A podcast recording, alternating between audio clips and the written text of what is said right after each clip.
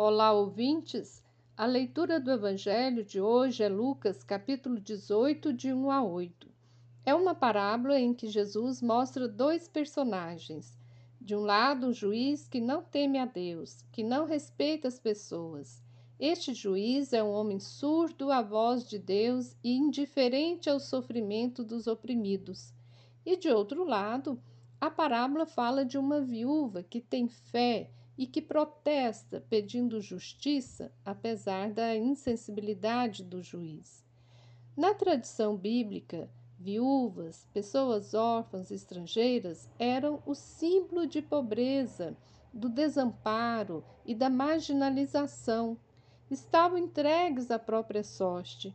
A pobre viúva, longe de resignar-se, clama por justiça ela não tem outra coisa a não ser sua voz para gritar e reivindicar seus direitos. Seu pedido é o de todos os oprimidos, um grito que vai ao encontro daquilo que Jesus já dizia a seus seguidores: buscai o reino de Deus e sua justiça. Então, a chave da parábola é a sede de justiça.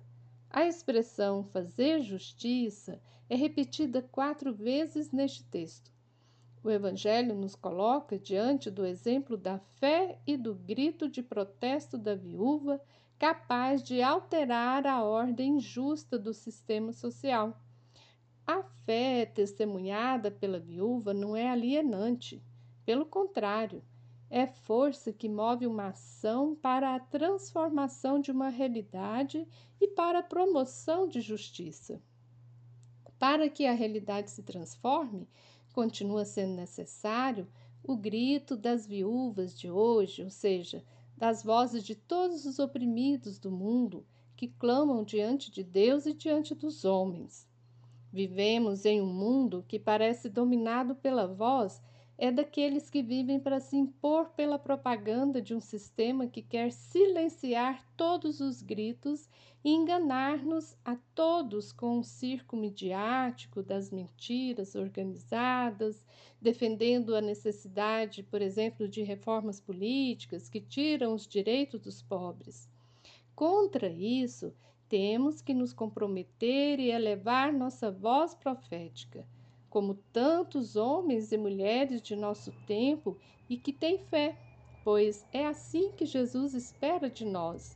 Jesus espera que sejamos como essa viúva, ou seja, persistente na busca por justiça, motivada pela fé. Você ouviu o comentário do Evangelho feito por Simone Furquim Guimarães, do Centro de Estudos Bíblicos do Planalto Central. Este é o podcast Naciana, do blog Coletivo Naciana.